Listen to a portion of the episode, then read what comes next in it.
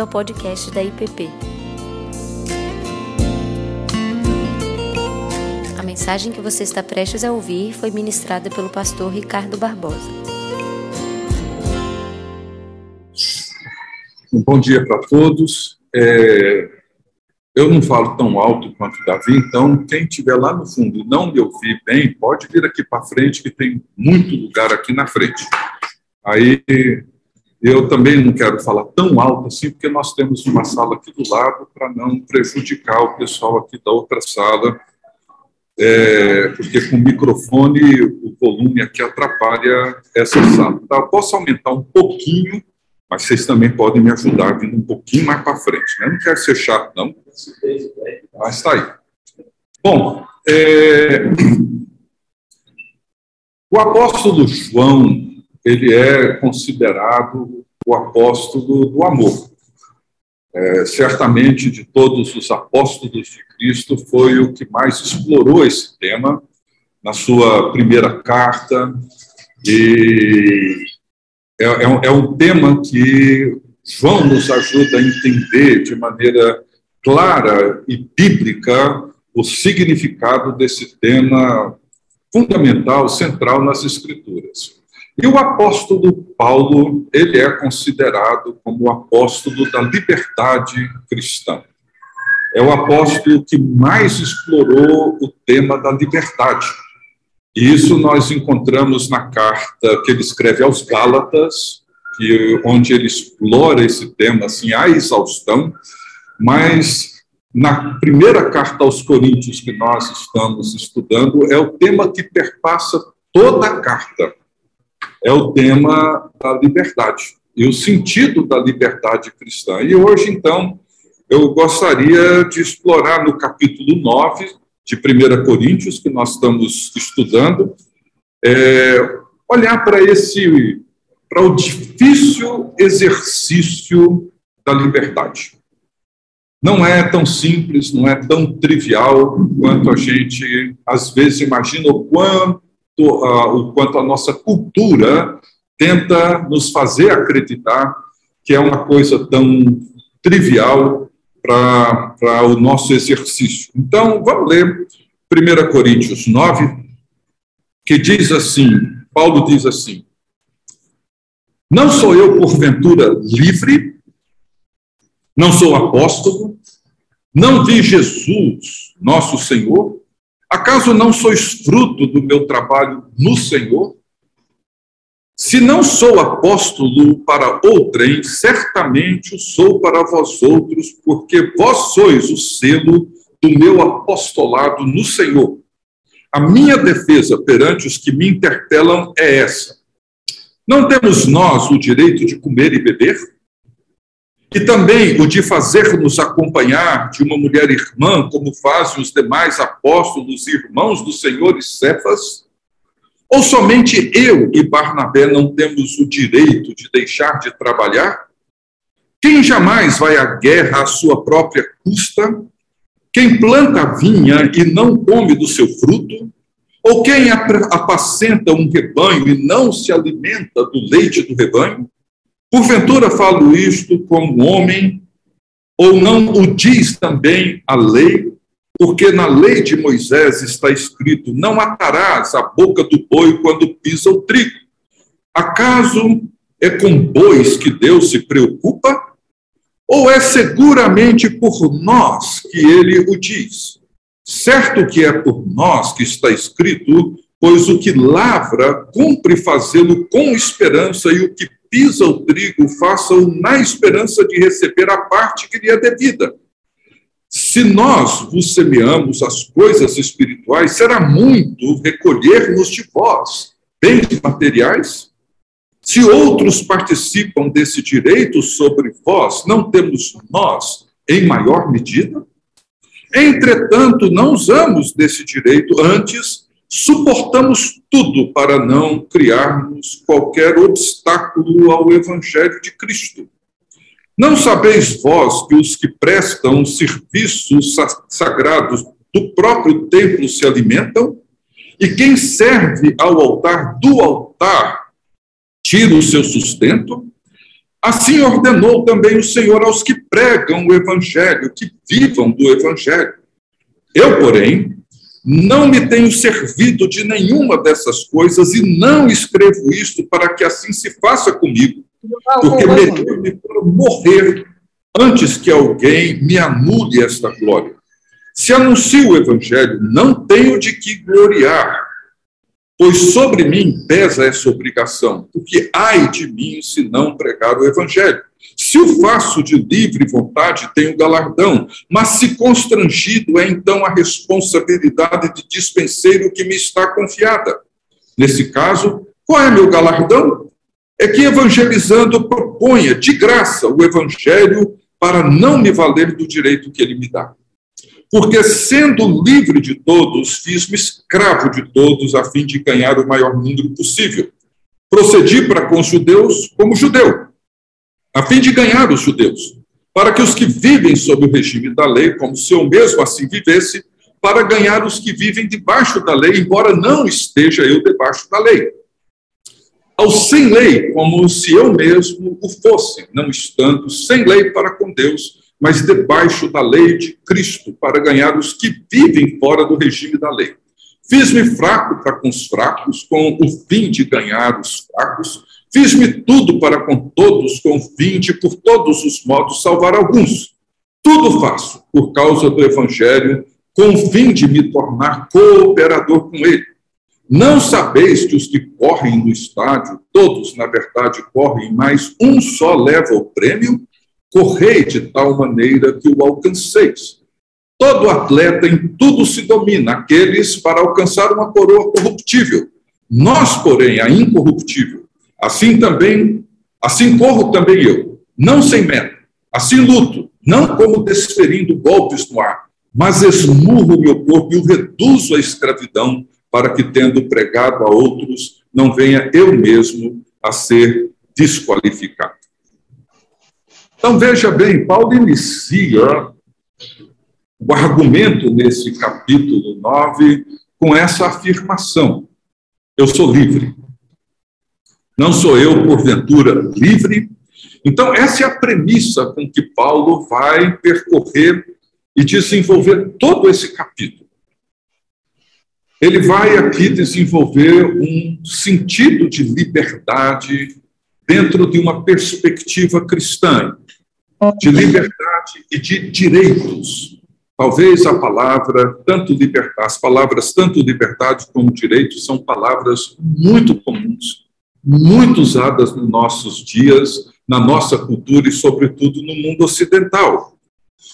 E nós vimos que o capítulo anterior, o Davi expôs esse tema na semana passada, ele fala sobre a questão da liberdade ou do direito com o tema da carne oferecida aos ídolos. E esse era o tema que vinha pelo capítulo 8, e é o tema que ele vai continuar no capítulo 10. E mais uma vez, o capítulo 9, ele funciona como um parêntese. Se você tirar o 9 e seguir do 8 para o 10, o tema segue, mas Paulo percebe que ele precisa parar e explicar o sentido da liberdade com que ele está orientando os cristãos de Corinto.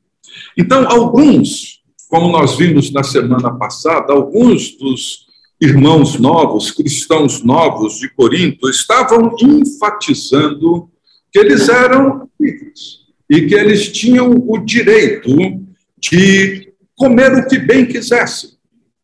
E, em parte, eles tinham razão para isso.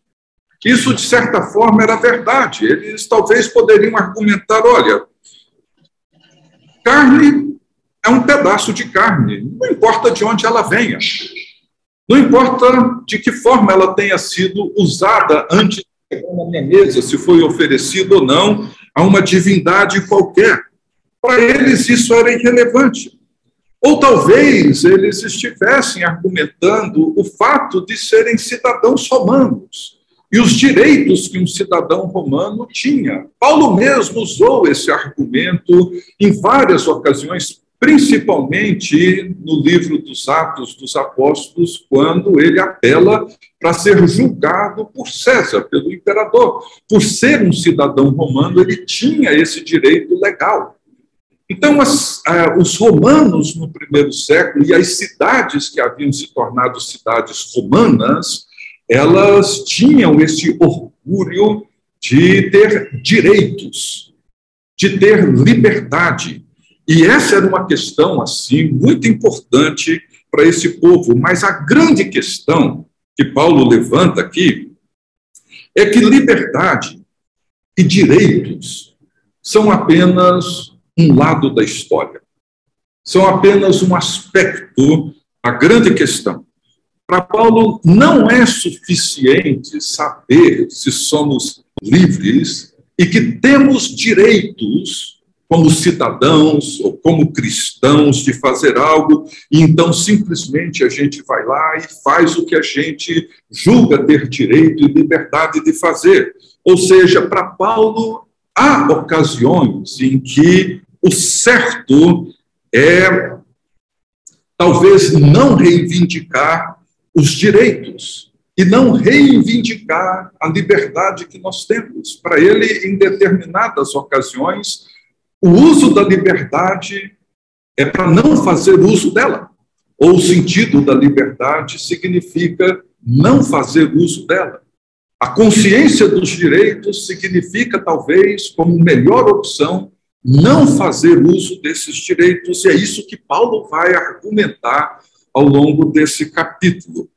E ele começa desenvolvendo assim em detalhes os direitos que ele tinha como apóstolo. E ele mostra de uma forma assim, bem enfática que ele deliberadamente não estava fazendo uso desses direitos que ele tinha. E nos primeiros versículos desse capítulo, ele diz que existem mais coisas envolvidas do que os direitos em si e que a própria liberdade pode muitas vezes nos levar a um certo tipo de arrogância. E como que nós podemos fazer uso da liberdade dos direitos de uma maneira adequada? Quando nós olhamos para esses conceitos à luz do evangelho e à luz daquilo que Cristo fez e da obra de Cristo e da nossa participação na obra de Cristo. Para Paulo, isso é que era importante.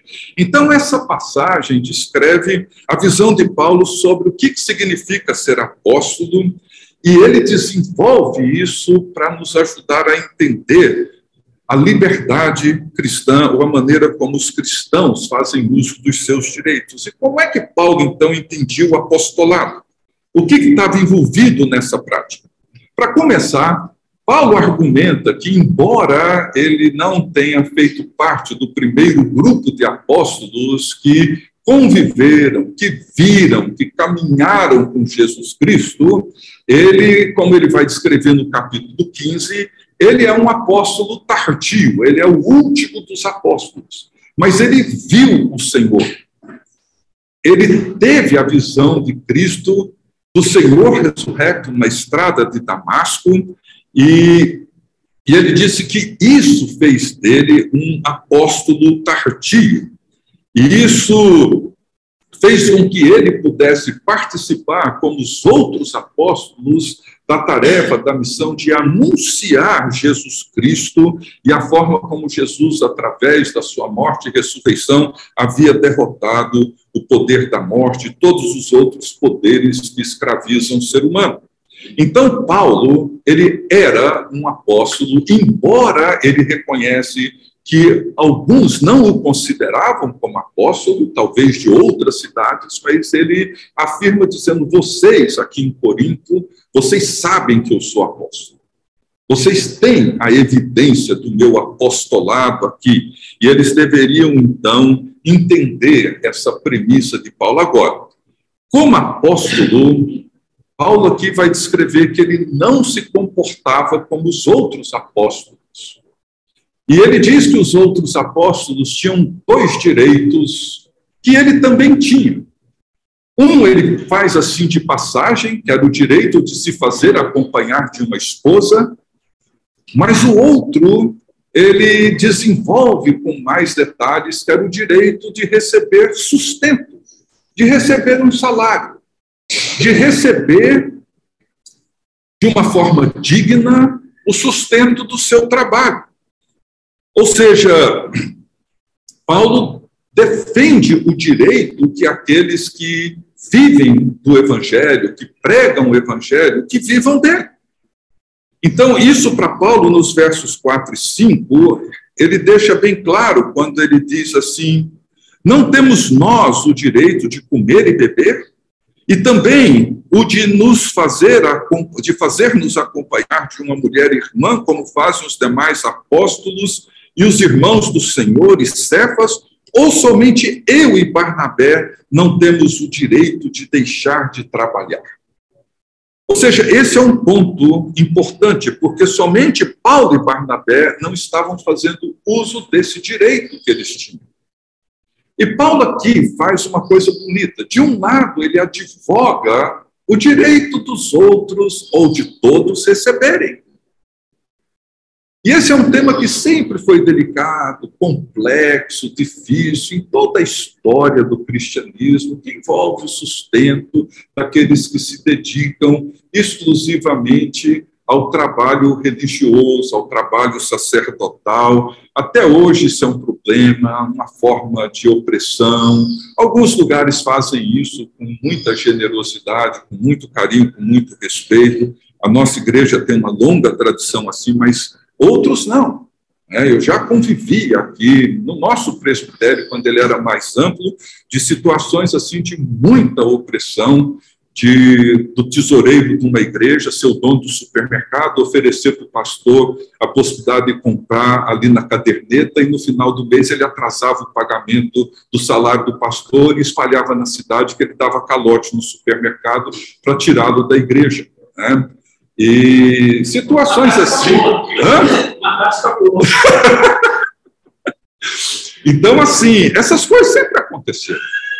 E Paulo vai advogar esse direito. E ele, no seu argumento, ele usa três exemplos da vida cotidiana daquela época, que é do soldado, do agricultor e do fazendeiro, que todos esperam ganhar o seu sustento a partir do seu trabalho. O cara que cultiva a, a vinha ele vai fazer uso daquilo que ele cultivou. O cara que trabalha lá no campo, na agricultura, o soldado, eles fazem, eles recebem pelo seu próprio trabalho. E ele também se baseia na lei mosaica, em Deuteronômio 25, 4, quando ele diz que o, o não matarás a boca do boi quando ele pisa no trigo. E ele vai dizer: olha, Deus não está tão preocupado assim com o sustento do boi como com o sustento digno daqueles que servem o trabalho do trabalho religioso. Ele quer deixar bem claro, mas não em seu próprio benefício, mas no benefício, mas para o benefício de todos os obreiros cristãos que viriam,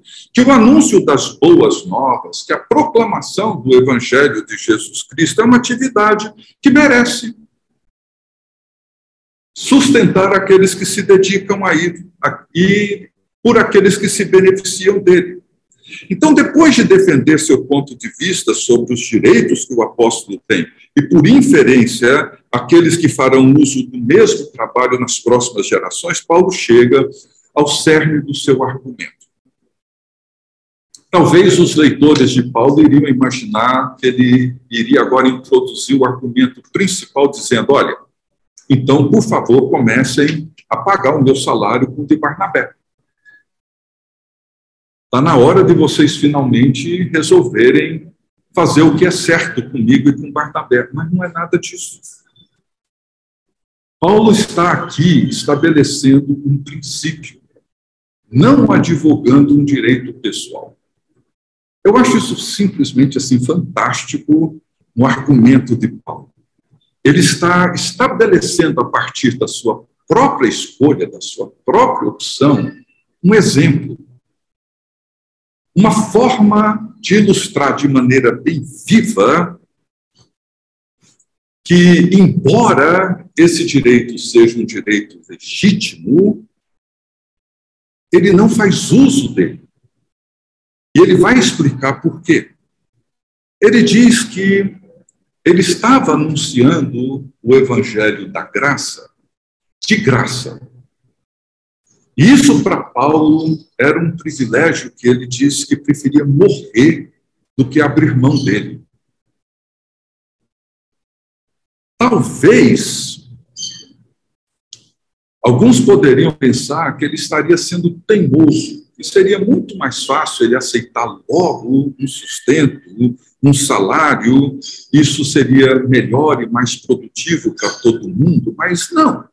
O que Paulo está fazendo aqui é apresentar um modelo de vida, e nesse caso, ele está oferecendo o um modelo de alguém que é capaz de, mesmo tendo direito, abrir mão do seu direito em função de algo muito maior.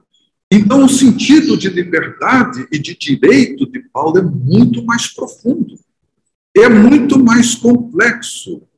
E Paulo, ele procura deixar isso muito claro, porque, como o Davi falou, se não me engano, na primeira ou segunda aula, os sofistas, aqueles caras que eram dedicados à retórica, que tinham aquele discurso bonito, bem elaborado, etc., eles cobravam pelas suas falas, pelos seus discursos, e quando um deles era muito bom, ele dava aula particular. E é claro que aquilo era mais caro, aquilo demandava mais recursos de quem ouvia. E esses mestres eles, de alguma maneira, acabavam explorando aqueles que se aproximavam deles. Paulo queria deixar claro que o evangelho não pode ser tratado desse jeito. Que o evangelho não poderia e não deveria ser comercializado. Que ele era para todos. E deveria ser apresentado de forma que, mesmo que aqueles que não pudessem pagar, tivessem acesso e pudessem compreender e ouvir a mensagem do Evangelho. E talvez Paulo também tenha tomado essa decisão em virtude da sua própria história, essa é uma possibilidade. Porque Paulo foi um perseguidor da igreja. Paulo perseguiu muitos cristãos, Paulo colocou muitos cristãos na cadeia, torturou muitos. Paulo cometeu atrocidades com os cristãos antes da sua conversão. E talvez, ele vai lembrar disso, inclusive, no capítulo 15, e talvez, mesmo tendo Jesus resgatado Paulo, perdoado todos os seus pecados, libertando-o de toda a raiva e amargura que marcou grande parte da sua vida em relação aos cristãos, Paulo, ele talvez ele tivesse consigo um sentido assim de dívida, de gratidão tão grande que ele não se considerava talvez merecedor de exigir esse direito, ele queria pregar esse evangelho sem receber absolutamente nada, talvez como uma forma de demonstrar a profunda gratidão que ele tinha em relação a Jesus Cristo e aquilo que Jesus tinha feito por ele. Para pregar o Evangelho, o Evangelho para Paulo, a pregação do Evangelho para Paulo era uma obrigação. Ele dizia: Eu não tenho escolha, eu não tenho alternativa, eu não tenho opção. Eu faço isso porque esse é o meu dever. Então, essa realidade, assim, na vida de Paulo, apresenta esse paradoxo, né? que, por um lado, ele tem o direito, mas, por outro lado, ele abre mão do direito e faz disso uma ilustração muito clara daquilo que ele está abrindo mão.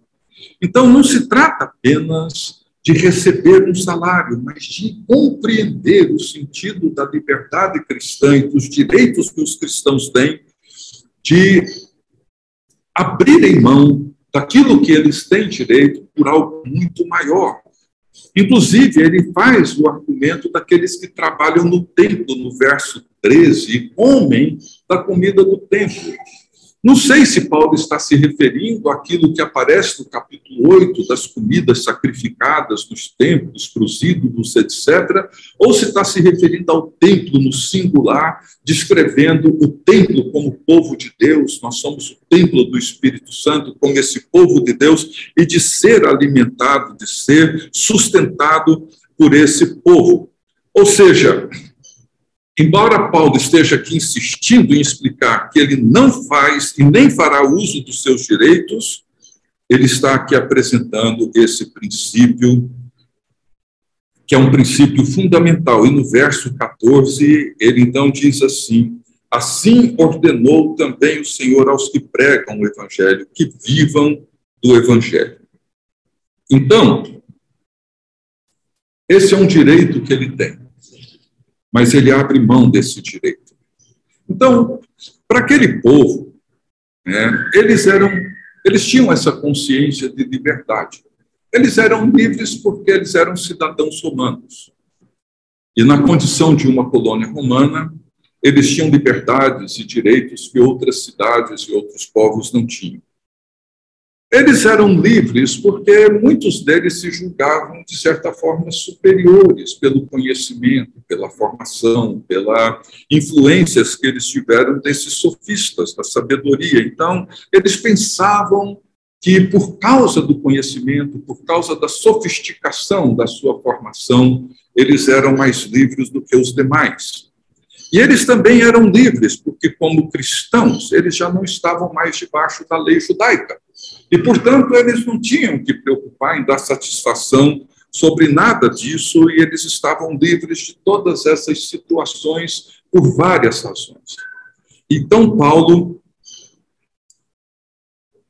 reage mais uma vez a essa consciência, a essa compreensão da liberdade. Davi já mencionou isso aqui quando, por três vezes, Paulo usa uma expressão que era comum do povo de Corinto quando diz todas as coisas que são lícitas. Mas nem todas convêm, nem todas edificam, não me deixarei dominar por nenhuma delas. Mas essa expressão, todas as coisas me são lícitas, como já vimos aqui, era um tipo de uma expressão popular comum. Eles todos diziam: a gente é livre, nós podemos fazer o que quiser. A gente pode comer o que quiser, a gente pode ir aonde quiser, a gente pode fazer o que bem entender. E Paulo está tentando entender ajudá-los a compreenderem que não é isso. Né? Não é simples assim.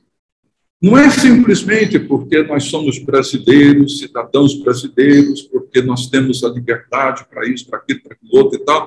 Não é bem assim. Nós não podemos sair simplesmente fazendo o que a gente bem entende. E Paulo começa, como eu já disse no início, a sua argumentação no versículo 1, dizendo: Não sou eu, porventura, livre? Então, veja, o tema principal do argumento de Paulo é o seguinte, e aqui é uma, uma definição que o professor N.T. Wright ele apresenta. Eu achei muito importante, destaquei aqui. Ele diz assim que o ponto principal que ele quer enfatizar é que a liberdade cristã não é liberdade para fazer o que você bem entende, mas liberdade de todas as coisas que nos impedem de ser a pessoa que Deus realmente quer que sejamos, que é a liberdade para o serviço de Deus e do Evangelho. Vou repetir. O ponto principal que ele quer enfatizar é que a liberdade cristã não é liberdade para fazer o que você bem entende, mas liberdade de todas as coisas que nos impedem de ser a pessoa que Deus realmente quer que sejamos, que é a liberdade para o serviço de Deus e do Evangelho. Essa é a compreensão de Paulo de direitos e de liberdade. Não é a liberdade para eu fazer o que eu quero. É a liberdade para eu ser o tipo de pessoa que Deus espera que eu seja.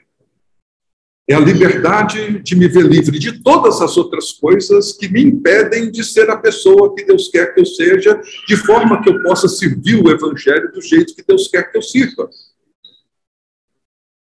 Então, a liberdade, os nossos direitos, eles são importantes.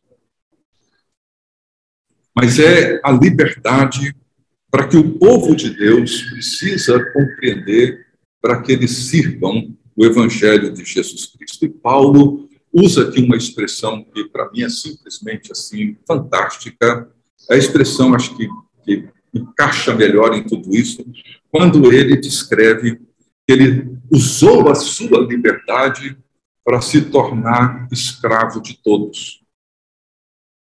Ou seja, você conhece alguém que se considera livre e que, em virtude da sua liberdade, decidiu ser escravo?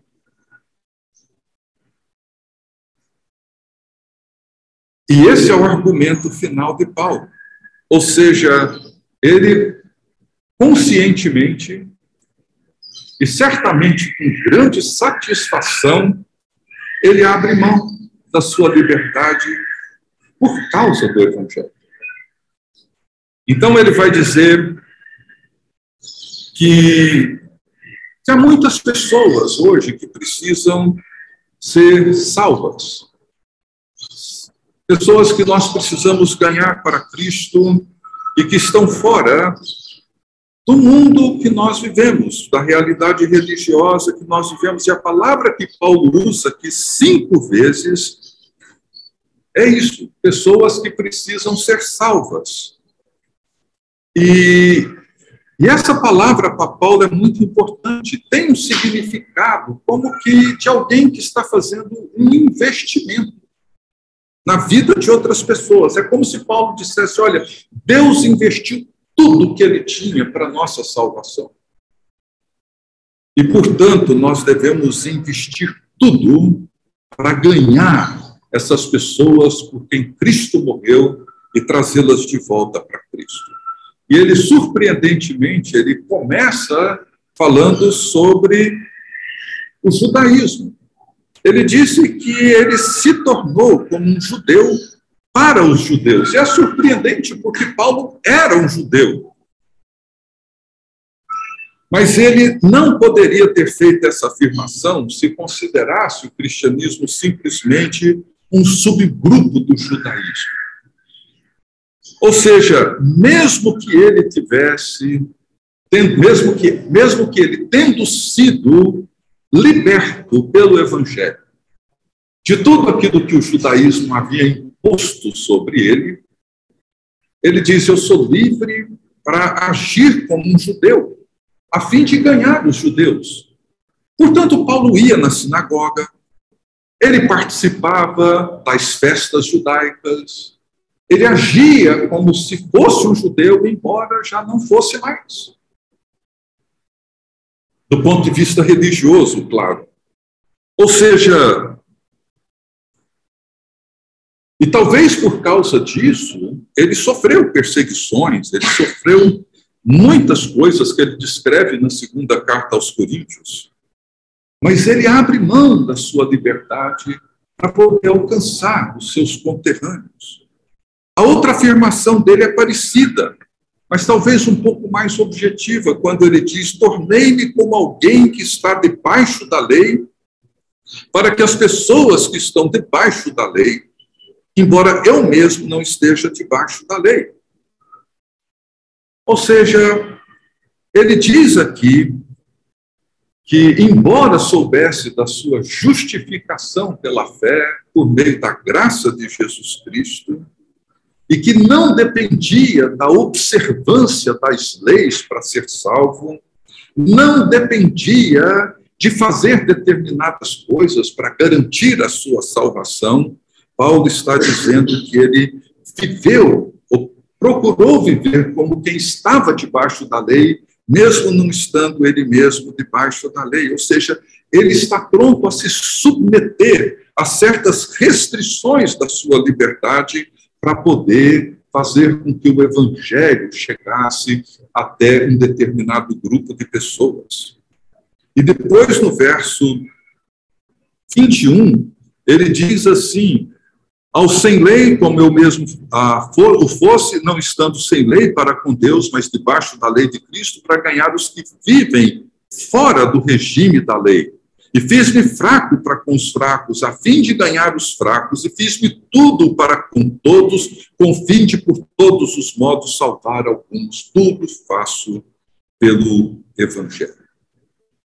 Então, Paulo queria ganhar, inclusive, aqueles que não estavam debaixo da lei, que certamente era a maioria das pessoas, e ele se fez, então, como alguém que não estava debaixo. Eu não sei como que Paulo conseguia fazer esse malabarismo todo.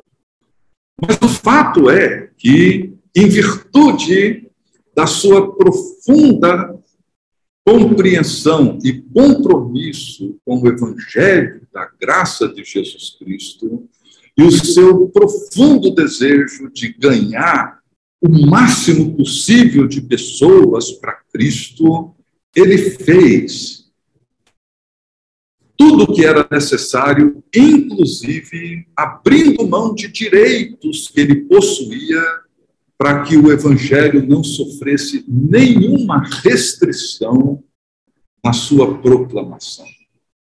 Gente, esse é um conceito assim de direitos e de liberdade que é muito mais amplo muito mais profundo do que eu poderia compreender.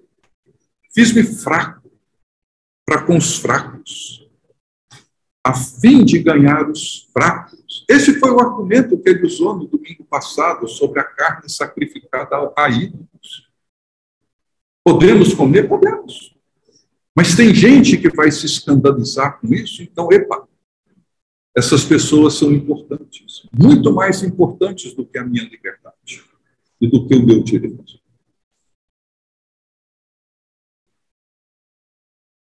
E ao invés da gente criar uma celeuma e uma enorme discussão sobre isso, a gente simplesmente facilita certas coisas em virtude da liberdade que nós temos. E por fim, ele diz: Eu me tornei todas as coisas, para todas as pessoas, para que de todas as formas eu possa salvar alguns. Portanto, os direitos e a liberdade de Paulo não significam nada. Para ele, o que é importante é fazer com que o evangelho da graça seja compreendido e seja proclamado. Então, a mensagem, ela permanece. E aqui, mais uma vez, citando o professor N.T. Wright, ele diz assim: é o mensageiro que precisa engolir seu orgulho, que tem de abrir mão de seus direitos, que precisa tornar sua liberdade em escravidão e ai daqueles que cortam a mensagem para que não tenham que cortar a si mesmos. Ai daqueles que comprometem a mensagem da graça porque não querem abrir mão do seu orgulho. A gente teve aqui no passado, bem no início da igreja, uma experiência simples, singela, mas foi bonita. No começo da nossa igreja, a gente servia a ceia não com suco de uva, mas com vinho. Mas um dia, uma pessoa conheceu a Cristo, foi evangelizada e veio a Cristo. Tornou-se membro, foi batizado aqui na nossa igreja. Mas ele, ele era um alcoólatra. E, e depois de passar um longo período com os alcoólatras anônimos, ele tinha aquele voto de nunca colocar nada álcool na boca. E ele não fazia isso já há muitos anos. E um dia, ele, com muito jeito, com muita discrição, com muito cuidado, ele me procurou e contou a história dele que eu não conhecia. E ele disse que não estava participando da ceia porque ele não podia beber nada alcoólico, porque aquilo traz um gatilho na memória e pode comprometer a saúde dele. E nós não tivemos nenhum problema em mudar para o suco de uva. E assim tem sido desde então. Ele já nem mais está aqui em Brasília, já mudou daqui, não é mais esse o motivo. Mas, assim, por causa de uma pessoa, não era nenhum problema. Teve gente aqui que veio reclamar, inclusive argumentando que biblicamente tinha que ser vinho e tal. Mas, assim, é o que Paulo está dizendo, engula o seu orgulho por causa daquela pessoa. Qual que é o problema? Engula. Engula o seu julgamento. Engula a sua crítica. Se o que está em jogo é o Evangelho, se o que está em jogo é a graça de Jesus, é isso que precisa ser preservado. Por outro lado, nós precisamos ter também cuidado daqueles que abusam dessa liberdade. Aqueles que, em virtude do seu legalismo, querem colocar um certo tipo de capresto. Mas isso é um outro assunto. Então, Paulo termina, e aqui eu concluo, com esse exemplo do atleta quando ele diz nos versos 24 em diante: Não sabeis vós que os que correm no estádio, todos na verdade correm, mas um só leva o prêmio? Correi de tal maneira que o alcanceis. Paulo usa aqui uma imagem bem comum do, da cidade de Corinto, dos jogos, onde o esporte era uma das práticas muito importantes e muito populares na cidade de Corinto mas ele procura mostrar algumas coisas importantes aqui nessa imagem. Primeiro, é que nós devemos, como diz Paulo, correr como se estivéssemos numa corrida de 100 metros ou uma corrida de longa distância. Ele falou, nós devemos correr como quem corre para ganhar uma coroa incorruptível. Ele falou, ele dizia, olha, quem corre aqui ganha, quem corre aqui, deixa eu aumentar minha voz, quem corre aqui ganha, ganha uma coroa que logo, logo ela vai murchar, ela vai encher de poeira e vai estragar. Mas nós temos uma coroa incorruptível, essa coroa que não se perde, essa coroa que nunca vai se desfazer. Falou, corram como quem quer ganhar essa coroa, não aquilo que vai passar. Ou seja, mais uma vez, Paulo está fazendo uma afirmação que ele vai repetir, principalmente no capítulo 15, mas é um princípio da igreja do primeiro século, que o professor Gordon Fee sempre afirmou. Ou seja, nós precisamos viver como quem vive a antecipação do reino que será um dia consumado. Ou seja, nós vivemos hoje para sermos aquele tipo de pessoa, de cristão, de homem, de mulher, que seremos um dia. Essa é a maneira como o caráter cristão é formado. Ele não é formado com regras sobre o que é certo e o que é errado. Ele é formado quando nós entendemos o tipo de pessoa que nós um dia seremos plenamente em Cristo e antecipamos aquilo que um dia seremos para hoje. Ou seja, eu devo correr hoje como quem vai ganhar aquela coroa que um dia Jesus Cristo vai me dar. Essa coroa deve determinar o ritmo da minha vida, a minha disciplina, tudo aquilo que envolve o meu corpo e a minha vida, para eu poder chegar e ganhar essa coroa. Por isso que Paulo não está aqui dizendo que a disciplina cristã exige um esforço extenuante. Não. O que ele diz é que nós devemos submeter o nosso corpo a esse tipo de escravidão. Ou seja, toda aquela tão valorizada liberdade, todos aqueles direitos que o povo de Corinto e os cristãos de Corinto se orgulhavam tanto e gostavam tanto de exibir e de mostrar, etc., Paulo está mostrando que a lógica disso daí é completamente invertida. Ele falou: olha, deixem de lado esse jeito que vocês entendem liberdade e direitos. Esqueçam isso. Deixem isso para trás. O que vocês precisam ter em mente é que existe algo muito maior e que o Evangelho demandará de todos nós que nós abramos mão, de, abramos mão de algum desses nossos direitos, das nossas liberdades, mesmo que isso nos leve a nos submeter ao difícil exercício da disciplina para poder não ficar desferindo golpes no ar, mas ter objetivos muito claros para chegarmos aonde nós queremos chegar. Bom, e eu termino dizendo assim que muitas vezes, assim, na verdade, essa tem sido uma luta, um conflito que o cristianismo tem enfrentado ao longo de todos os séculos. Fazemos muito barulho por nada.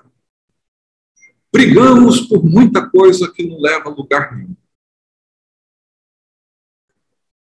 as divisões que muitas igrejas enfrentam e a forma como muitas pessoas rompem com seus relacionamentos comunitários, na maioria das vezes, é puro orgulho, pura arrogância e puro interesse pessoal em garantir direitos e liberdades, quando Paulo diz: esqueçam isso. Vocês já são livres. Não preocupem em demonstrar a liberdade de vocês, fazendo uso dos seus direitos. Falou: Eu sou livre. E porque eu sou livre, eu abro mão do meu direito de receber um salário. Não é que receber o salário seja errado. Mas eu vou fazer isso para que vocês entendam que a liberdade cristã não é fazer uso de direitos, mas exatamente o oposto. É ser capaz de abrir mão deles quando se tem diante de si algo muito maior.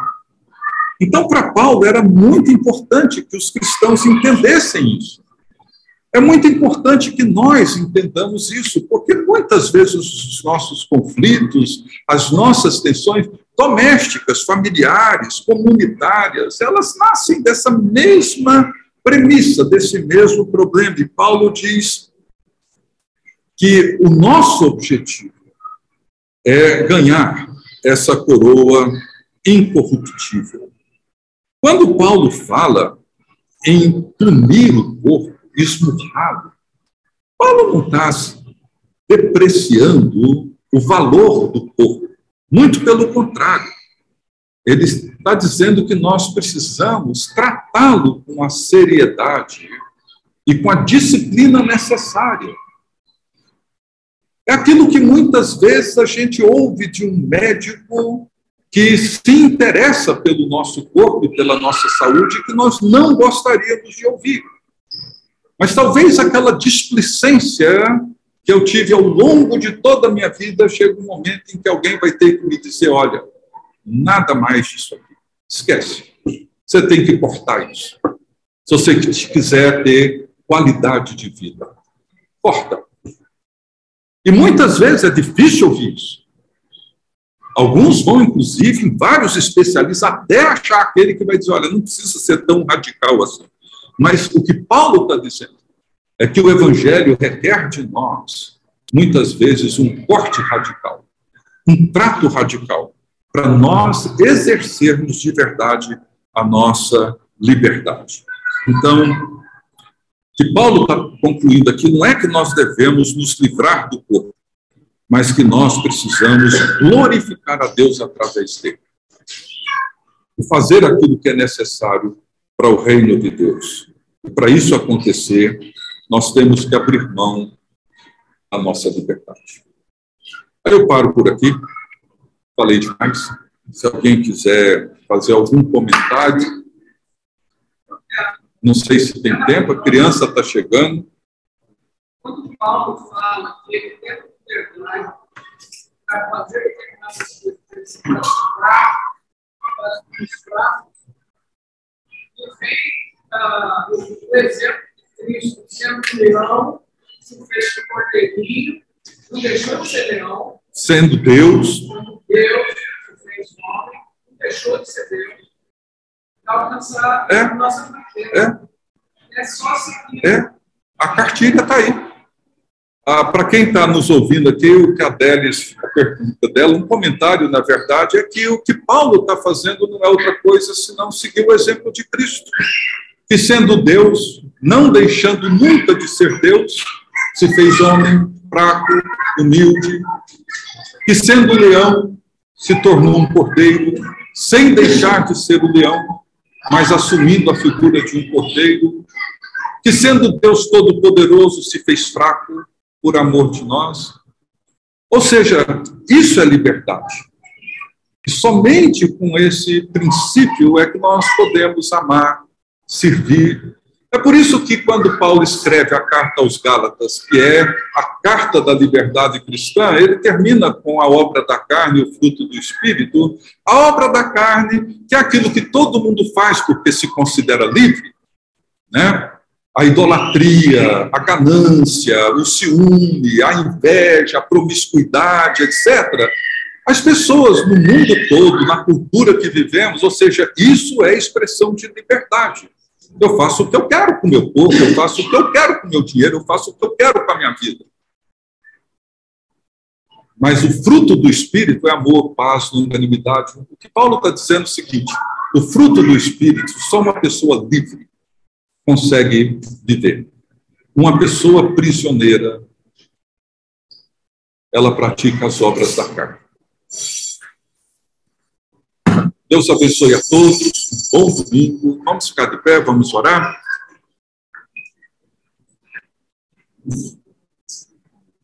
Pai querido, ajuda-nos a abrir mão da nossa liberdade, dos nossos direitos, pelo Evangelho do teu Filho Jesus Cristo.